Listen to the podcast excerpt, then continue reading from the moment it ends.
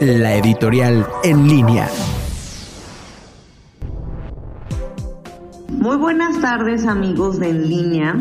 soy la doctora Olivier Ortiz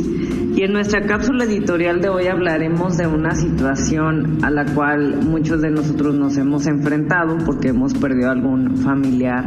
o algún ser querido a causa de esto, algunos lo han visto y muchos no estamos conscientes de la gravedad que es la hemorragia posparto, que es esta situación de sangrado que se presenta eh, después de que nace el bebé y que desgraciadamente afecta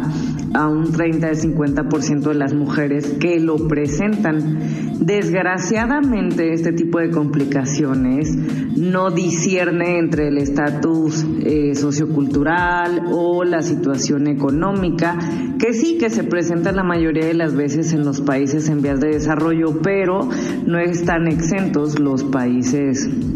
ahora sí que con ingresos más elevados. Esta, esta situación depende también, obviamente, de la mujer.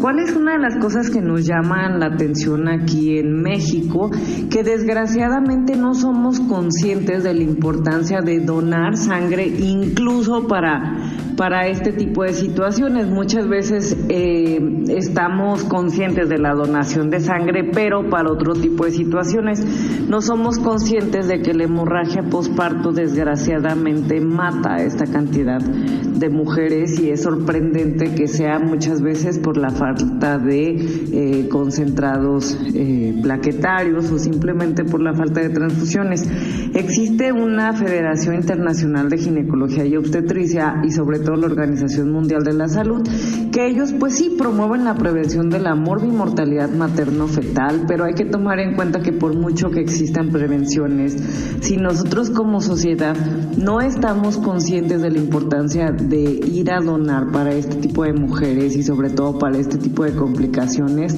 jamás podremos erradicar y sobre todo ni elaborando guías de acción ni protocolos ni nada. Existe algo en los hospitales